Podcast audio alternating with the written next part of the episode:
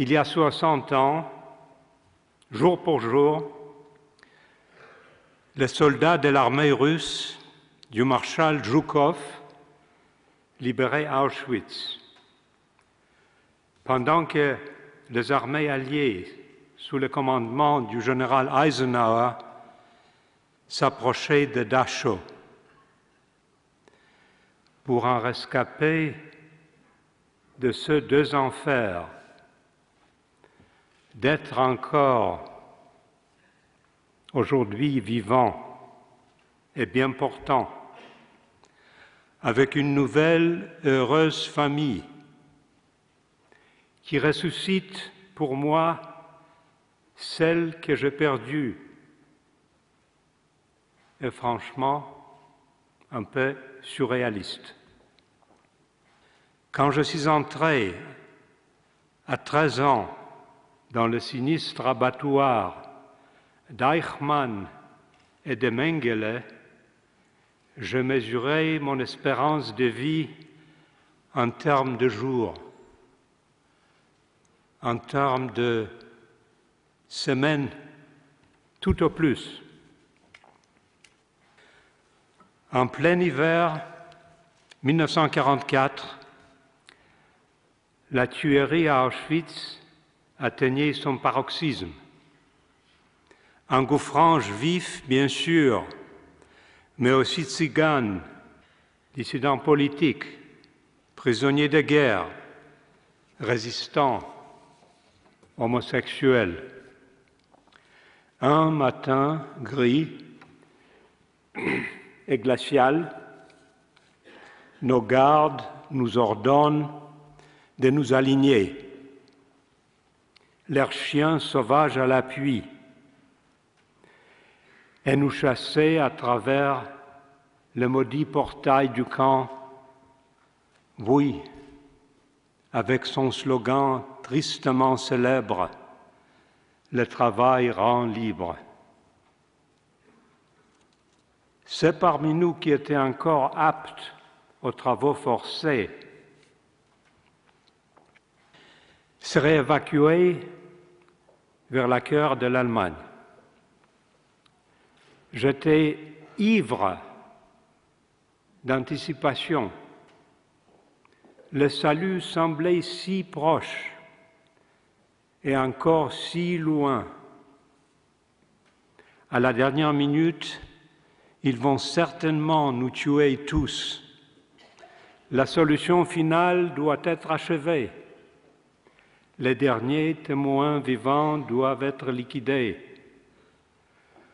Oh, comment tenir un peu plus, un peu plus longtemps? J'avais 15 ans à présent et je voulais vivre. Nos marches de la mort d'un camp vers l'autre continuaient jusqu'au ce que nos tortionnaires et nous commencions à entendre des explosions distantes qui rassemblaient au feu de l'artillerie. Un après-midi, nous sommes rasés par une escadrille de chasseurs alliés nous prenant pour des fantassins de la Wehrmacht. Pendant que les SS se jettent à terre, leurs mitrailleuses tirant dans tous les sens, quelqu'un près de moi hurle Fouillez J'arrache mes sabots de bois et me lance désespérément vers la forêt.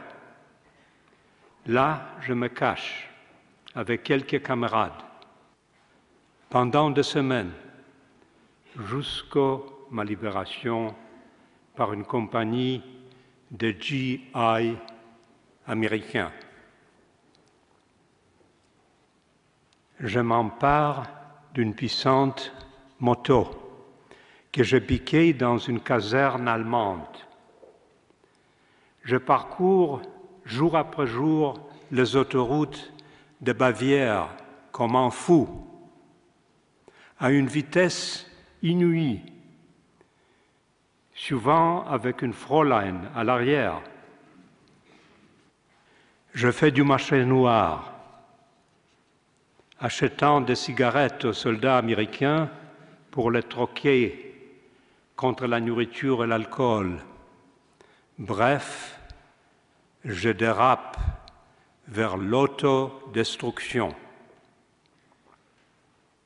C'est à ce moment-là que ma tante française, Barbara, la sœur de ma mère, et son mari, Léo Sauvage, journaliste et correspondant de guerre, eux-mêmes sauvés par le juste de Chambon-sur-Lignon, me récupèrent des décombres de l'Allemagne. Ils m'emmènent à Paris, à Paris où je goûte la liberté pour la première fois. Six mois plus tard, je suis expédié aux antipodes, en Australie,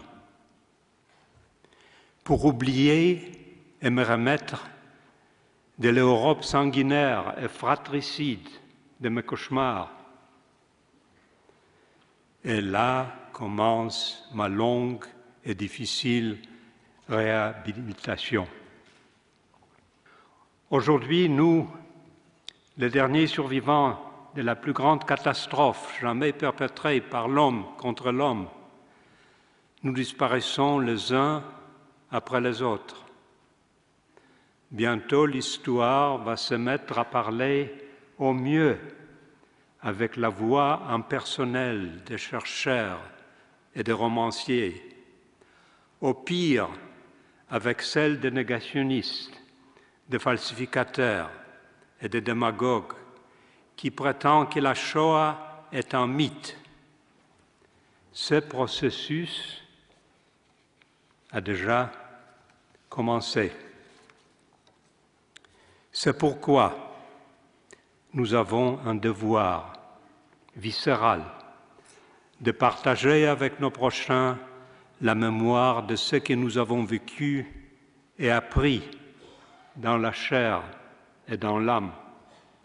C'est pourquoi nous devons alerter nos enfants, juifs et non juifs, que le fanatisme et la violence qui se répandent dans notre monde à nouveau, un monde à nouveau enflammé, peut détruire l'air univers comme ils ont jadis détruit le mien. Après le torrent de sang versé, un élan de compassion et de solidarité pour les victimes, toutes les victimes, soient-elles les victimes de catastrophes naturelles, de haine raciale, d'intolérance religieuse ou de violences terroristes, un fragile espoir surgit parfois ici et là. Il est difficile de cerner le potentiel de cet sentiment généreux. Entre-temps, divisés et confus, nous hésitons, nous vacillons comme un somnambule au bord de l'abîme. Mais l'irrévocable ne s'est pas encore produit. Nos chances restent intactes.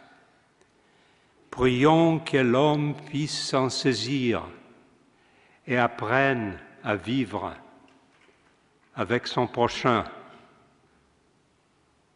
Madame, directrice générale malgré les cyniques et pervers slogans propagés par les démons génocidaires, je me permets de dire ici à l'UNESCO, oui, il existe un travail qui rend libre.